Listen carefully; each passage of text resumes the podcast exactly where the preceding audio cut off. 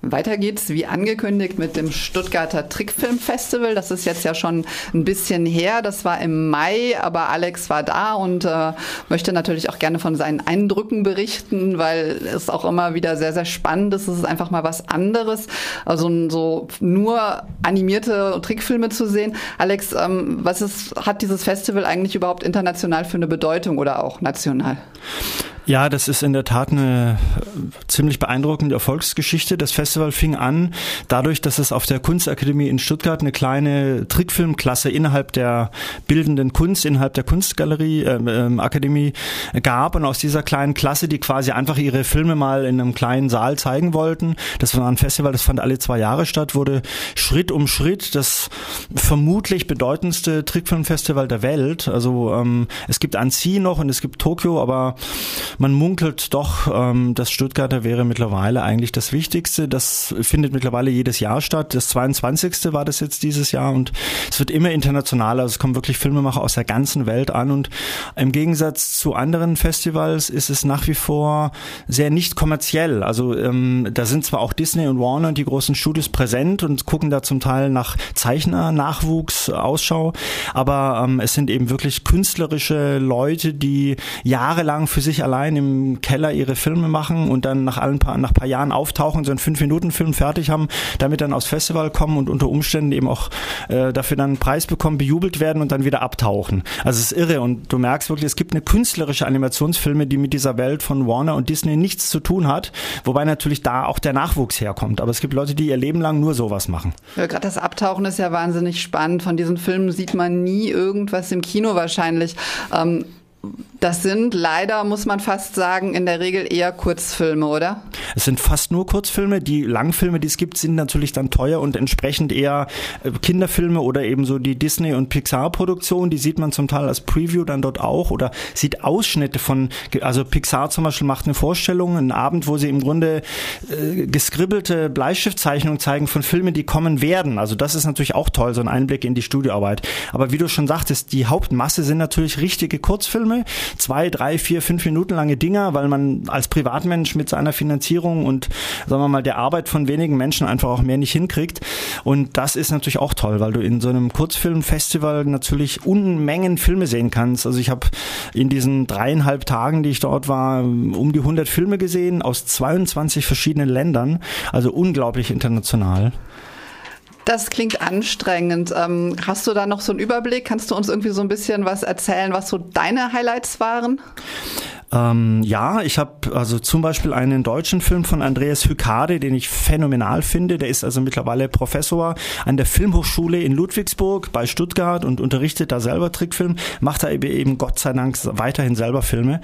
Äh, der hatte vor paar Jahren mal einen Film gemacht von einem ein Mädchen, das über so eine Wiese wandert in der Sonne und du merkst irgendwie, sie ist sehr, sehr schwer krank und es waren im Grunde so die, die Träume eines äh, krebskranken Mädchens mit ihren Fantasien und es hat fast keinen Text gebraucht. Du hast einfach diese Bilder gesehen, es hat unglaublich viel erzählt in wenigen Minuten und das beherrscht er auf unglaubliche Art und Weise. Er hat jetzt einen Film gemacht, Nuggets, fünf Minuten lang.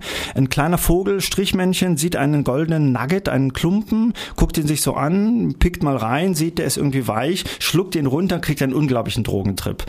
Ähm, ein irrer Trip. Ähm, irgendwann hört er zu Ende, der Vogel völlig durch den Wind, latscht weiter, findet wieder so ein Nugget, zack, ähm, äh, schluckt auch den, hat wieder so einen Trip, ähm, zack, latscht weiter, dritter Nugget. Also, und du merkst, ähm, die Trips werden einfach immer kürzer, immer weniger intensiv und der Kater danach wird immer schlimmer. Irgendwann ist er völlig fertig, kriegt höllische Kopfweh, ist totales Wrack nach so einem Nugget und der Trip selber ist nur noch paar Sekunden lang und er kann aber nicht mehr aufhören.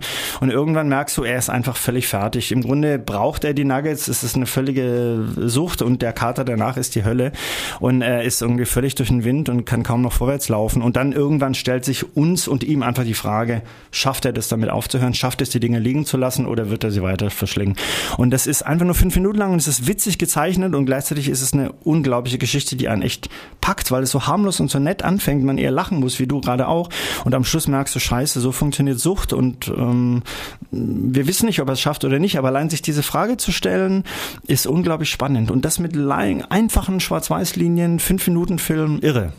Ein anderer Favorit wäre zum Beispiel Wrapped, der ist genau das Gegenteil, der erzählt fast nichts, sondern überwältigt mit Technik. Also es ist ein dänischer Film, Nee, stimmt, ist auch ein deutscher Film, der aber erzählt, wie New York von Pflanzen verschlungen wird. Also eine Stadt, New York, ähm, in der die Zivilisation zum Ende kommt, nichts mehr passiert und die Pflanzen kommen Schritt für Schritt wieder. Also eine Computeranimation, die uns zeigt, wie diese Stadt überwuchert wird und langsam in sich zusammensinkt. Klingt banal, hat man auch alles schon gesehen, ist aber irre toll von den Bildern und mit einer wahnsinnigen Soundtrack versehen. Unglaublich beeindruckend, vier Minuten lang und du erlebst mehr, als du in vielen 90 Minuten Filmen im Kino erlebst. Ja gut, dann äh, ist es halt jetzt einfach nur schade, dass solche Filme meistens eher nicht äh, irgendwo in den Kinos zu sehen sind. Manchmal hat man Glück und solche kleinen Perlen laufen irgendwann nachts versteckt im Programm auf Arte, also immer mal wieder einen Blick. Du sagst es, in genau. Die, in die Fernsehzeitung das werfen. Kurzfilmmagazin von Arte ist, glaube ich, wirklich die einzige Hoffnung für viele Animateure. Und natürlich die, das Kurzfilmprogramm im AK Filmclub, wie mein Kollege Johannes uneigennützig gerade anmerkt. Und ähm, ich kann ihm da nur beipflichten. Einmal im Semester macht der AK seine Kurzfilmnacht und auch da ist es halt, vieles von den Sachen kommt leider gar nicht in Verleih, aber was wir kriegen, zeigen wir natürlich dann gerne im AK beim Kurzfilmprogramm. Dann äh Danke, Alex, für deine Eindrücke und wir machen nochmal weiter mit ein bisschen Musik. Ja. Ähm, ich nehme an, es ist wieder aus dem Minions-Film und dann würde ich mal sagen, Musik ab. Also nochmal großer Tipp vielleicht vorab. Wie gesagt, jedes Jahr im Mai mittlerweile jährlich und Stuttgart ist ja durchaus von Freiburg gut erreichbar. Lohnt sich wirklich und sei es, dass man nur für einen Tag hinfährt, wirklich irre. Gerade das Wettbewerbsprogramm dort ähm, wird nächsten Mai wieder stattfinden. Da kriegt man auch noch Karten, wenn man ein bisschen nach Vorverkauf guckt und es ist wirklich eine tolle Sache.